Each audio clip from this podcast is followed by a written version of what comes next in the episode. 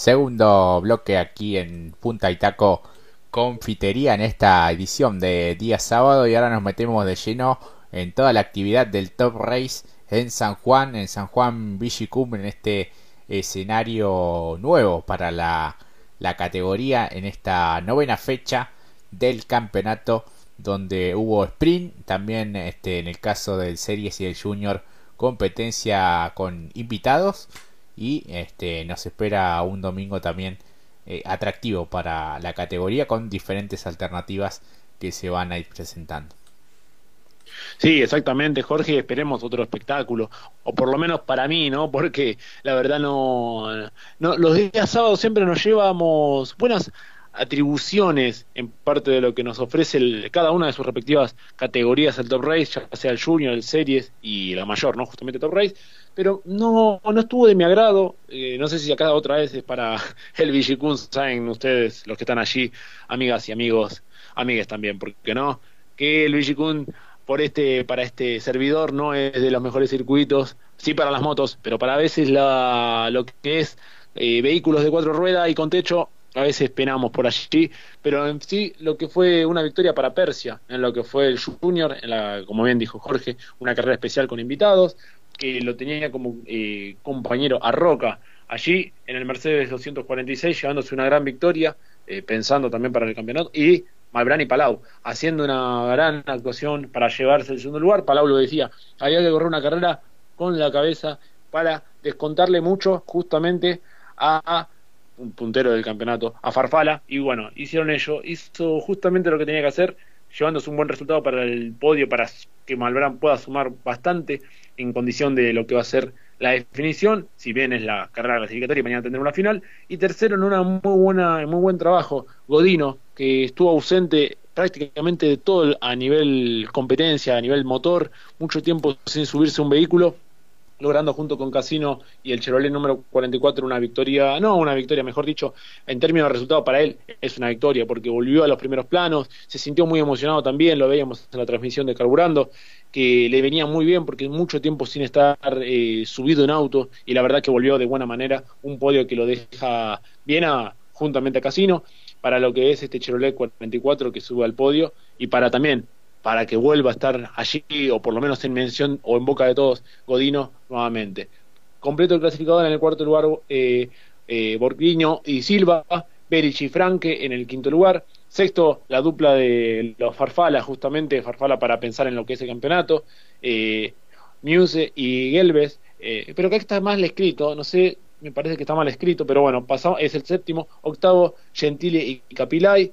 Octavo, Otero y Woodlane y décimo también el binomio Siochi. Para los que no terminaron, como eh, Abarca y Tomada, Vallejo Otero y el, Pupi Yema junto con Santilli y Paso, que también el Pupi estaba decepcionado por el resultado que se tuvo para esta sprint, cuando se esperaba otro tipo de resultados. Si bien él lo decía, bastante desilusionado, si bien es una competencia y una categoría escuela para llegar al top race, pero la maniobra que lo, le produjo el importunio y dejarlo fuera de competencia, eh, un poco él la catalogaba como infantil eh, y no apropiada para lo que es el deporte motor, como lo estamos viendo, que a veces decimos las categorías promocionales, no vemos este tipo de fallos, no se la visualizó en la transmisión, pero así lo decía el propio protagonista como lo de Yema. Así es, una verdadera, una verdadera pena. Y en el, en el series también, bueno, competencia eh, especial este para bueno que sea un poco más más atractiva de la, la competencia tanto de lo que fue hoy día sábado como el día de mañana no con la reposición de combustible cambio de neumático eh, para ver si, si es un poco más atractiva desde el punto de vista del espectáculo teniendo en cuenta que es un circuito más trabado un poco más técnico eso sí y, también de mediana y, media velocidad para, para este tipo de vehículos y que le trajo muchas dificultades a muchos protagonistas, no solamente en las categorías promocionales, sino también en el top race. Pero eso lo vamos a analizar después.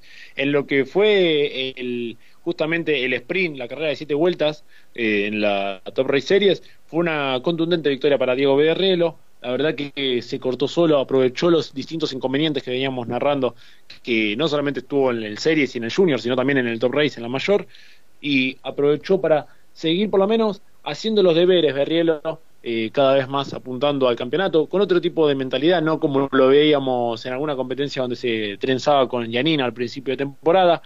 Bueno, y lo de Nico Palau, un poco acá una crítica al cronograma, cómo se armó.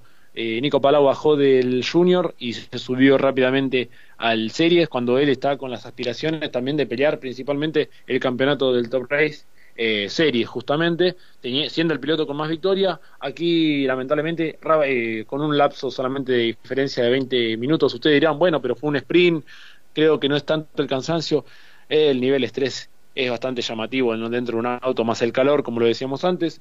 Lamentablemente en las primeras vueltas un, lo que le terminó complicando la carrera fue justamente un roce con alguien que teníamos en claro que podía llegar a hacer un, buen papel como lo es Oscar Zapallito Sánchez. Lamentablemente cuando entran a la curva 1 se hace un embudo y lamentablemente el que recibe la peor parte fue justamente Nico Palau. El auto no quedó bien posición, no, no quedó bien fino porque después incluso en auto de seguridad entró en trompo nuevamente, parece que algo le privó o por lo menos le complicaba el manejo al piloto que ha pasado por nuestro micrófono, hay que decirlo también, y que lamentablemente este resultado lo aleja porque, bueno, la diferencia se, se expande a pesar de que todavía queda la fecha de descarte, pero bueno, podrá utilizar esa.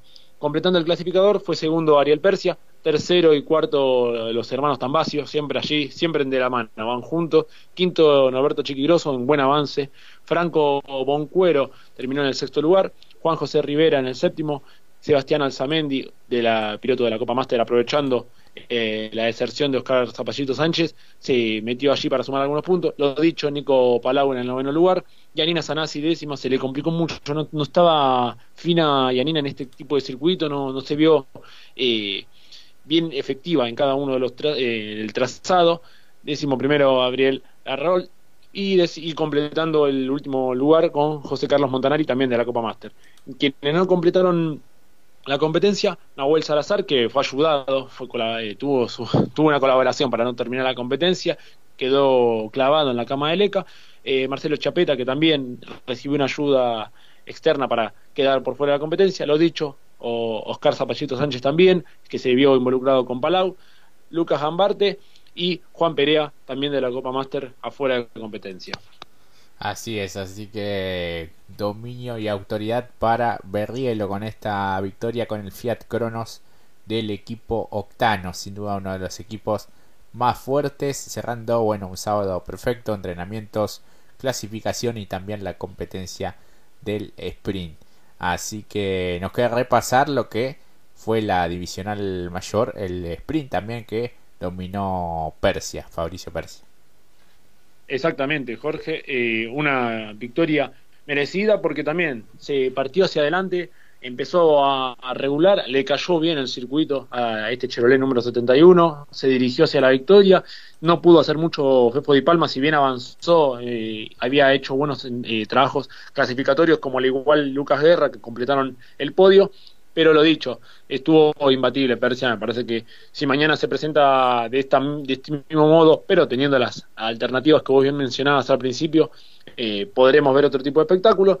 Y Lucas Guerra, que también había funcionado muy bien en los entrenamientos y en clasificación, bueno, eh, lo que fue después la reorganización de la grilla le hizo largar un poquito más atrás. Frano, la verdad que era inevitable que Frano no esté en esta competencia. Hizo un esfuerzo increíble realmente para estar con su equipo, todo un equipo de logística increíble, nos estuvo mandando fotos también a través de nuestras redes, eh, estuvo manejando él, no solamente estuvo manejando para eh, meter al auto a su Nissan, eh, a su a su auto allí en ese tipo de posición, sino que también tuvo que manejar el motorhome para ir al circuito.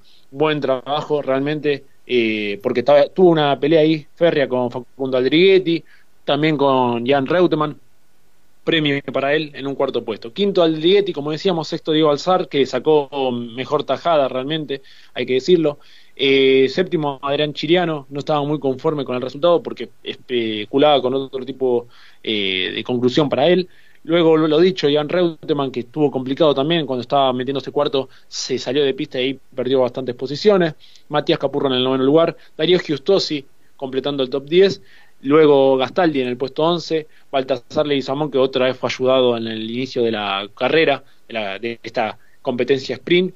Marcelo Ciarrochi que venía, tenía, tuvo problemas, esto le quiero hacer un paréntesis, tuvo un problema con la bomba de freno en lo que fue los entrenamientos y luego que se despistaba José Manuel Zapac, que es un golpe muy duro se dio, terminó también despistándose en la salida del tercer sector que desapareció básicamente de alguna manera de la transmisión y era eso, justamente se despistaba, eh, no hay confirmación oficial de si era ese el problema, pero se salió de pista, venía la muy lenta la competencia, se le venía acercando Reutemann, se le venía acercando Azar, bueno, terminó perdiendo el control del coche y cayendo muchas posiciones, eh, pudo completar el clasificador o por lo menos la competencia en el puesto 13 y, esto guiño para Azar me parece en el campeonato, décimo cuarto Michel Bonín y terminando Sebastián Abela, quien no terminó la competencia fue justamente, como decíamos antes, José Manuel Zapag. Él por suerte está todo bien, solamente se despistó y dio un golpe contra la contención de los neumáticos, pero nada grave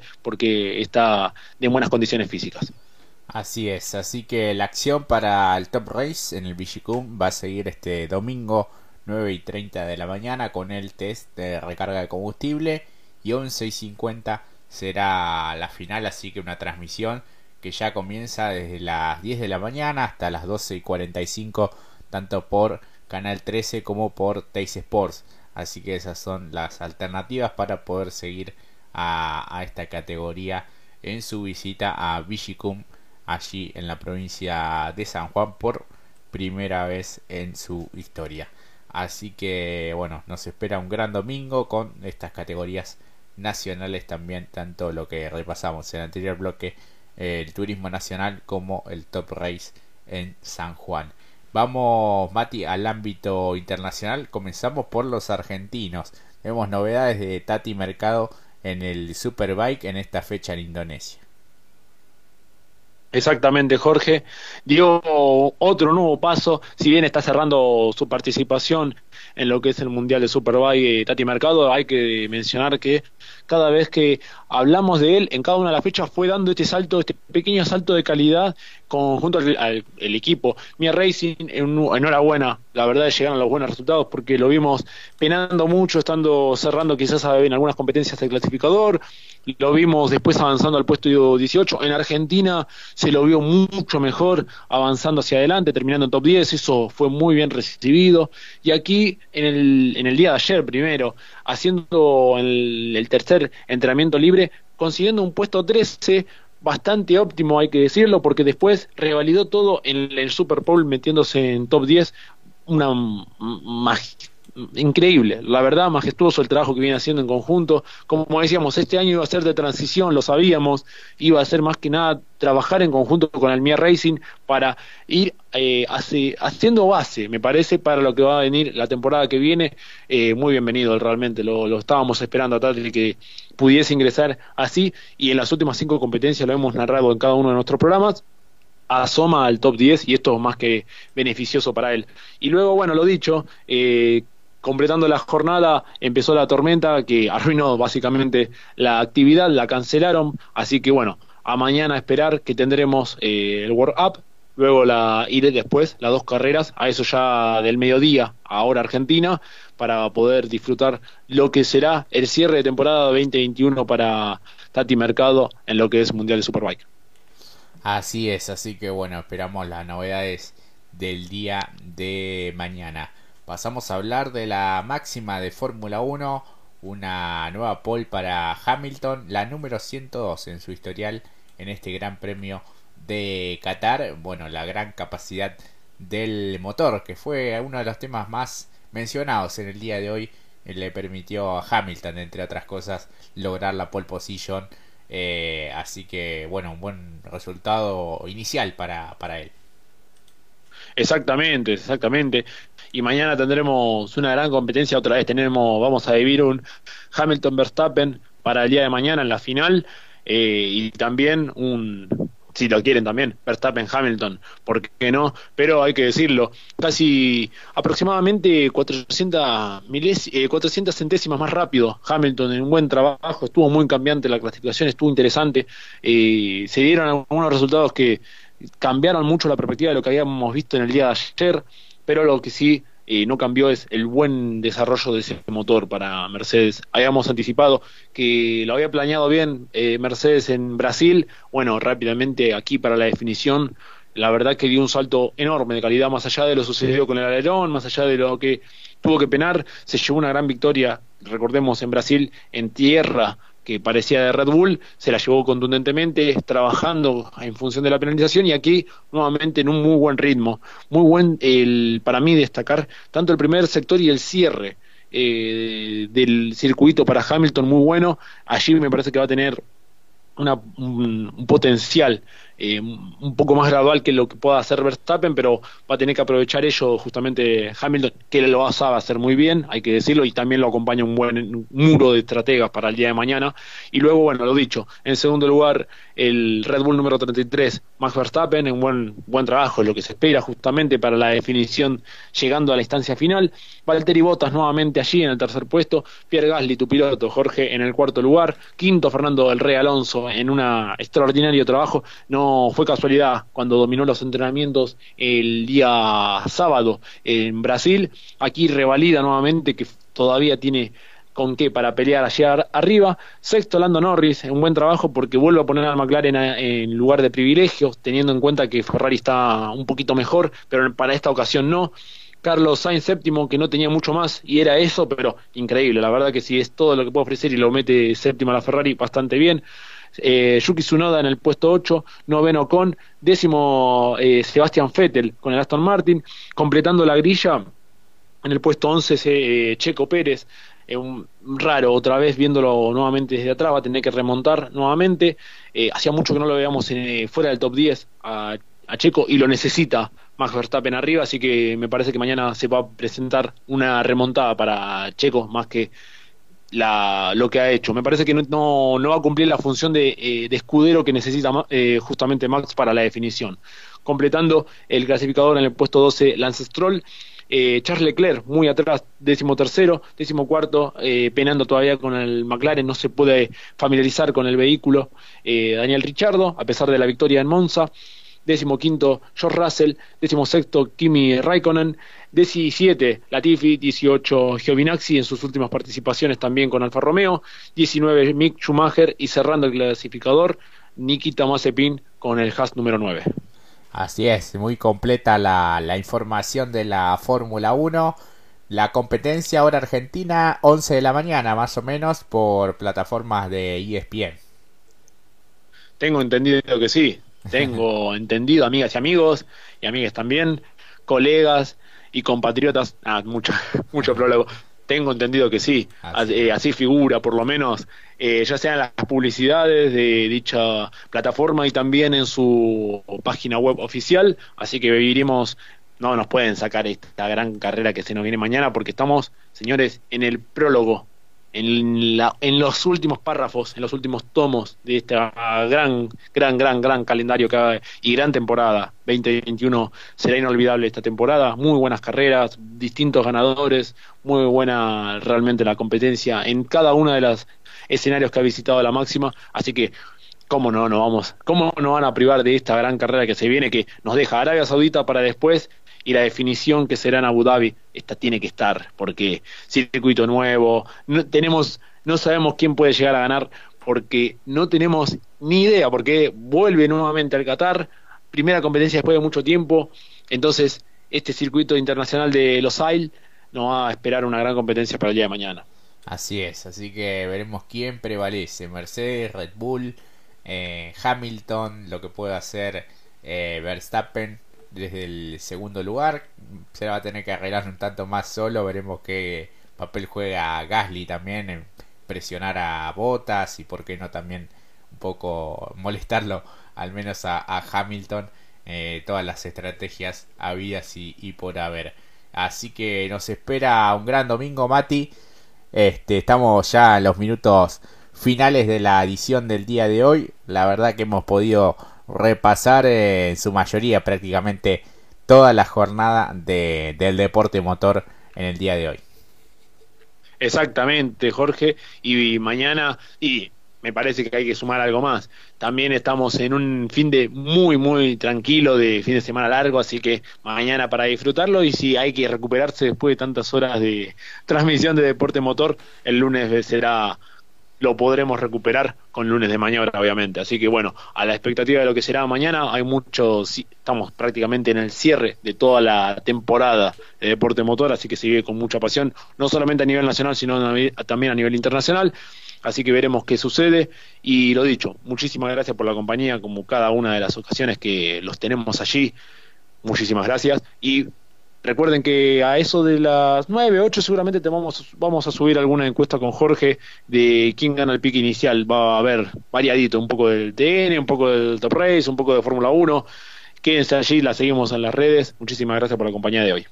Así es, la seguimos en las redes. Muchísimas gracias por habernos acompañado y será hasta la próxima. Un gran abrazo para todos. Chau, chau.